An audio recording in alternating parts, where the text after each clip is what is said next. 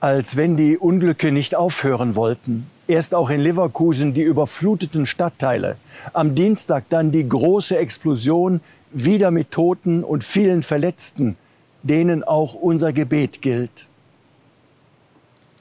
Wenn ich zurückschaue auf meine Erfahrungen der letzten Tage, in den durch die Wassermassen verwüsteten Dörfern und Städten, dann empfinde ich trotz all dem Fürchterlichen ein ganz großes Gefühl von Dankbarkeit und ich bin sehr, sehr nachdenklich geworden.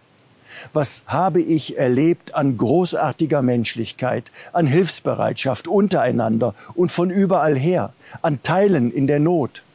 Alles unvergesslich für mich. Und jetzt?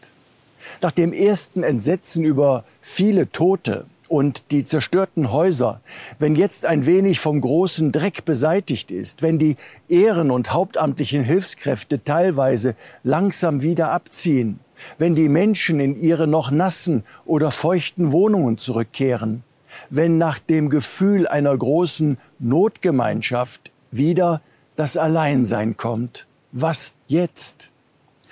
Hilfsorganisationen wie die Malteser schicken in diesen Tagen PSNV-Teams in die Region, psychosoziale Notfallversorgung.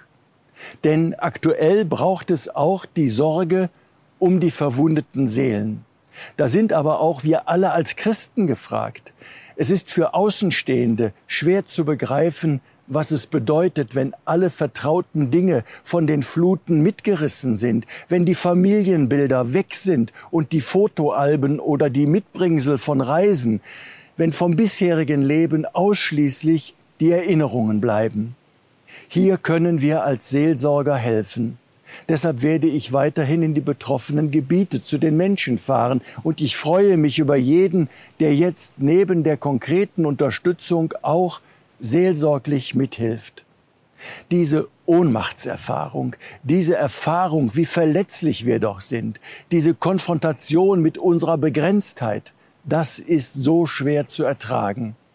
In meinen Gesprächen habe ich gemerkt, wie sich manche von Gott alleingelassen fühlen. Und ich hörte die Frage, ob die Klage und die Verzweiflung über die ganze Zerstörung auch vor Gott gehört. Ja, habe ich dann immer geantwortet. Ja, unsere Klage können wir vor Gott bringen, ihm unsere Not vortragen und vertrauen. Vertrauen auf seine guten Hände. Wo ich jedoch so sehr nachdenklich geworden bin, ist, dass ich glaube, dass wir spätestens jetzt eine Mahnung, eine Lehre nicht überhören dürfen. Es ist Zeit, unseren Umgang mit der Schöpfung noch stärker zu überdenken. Ihr Rainer Wölki, Erzbischof von Köln.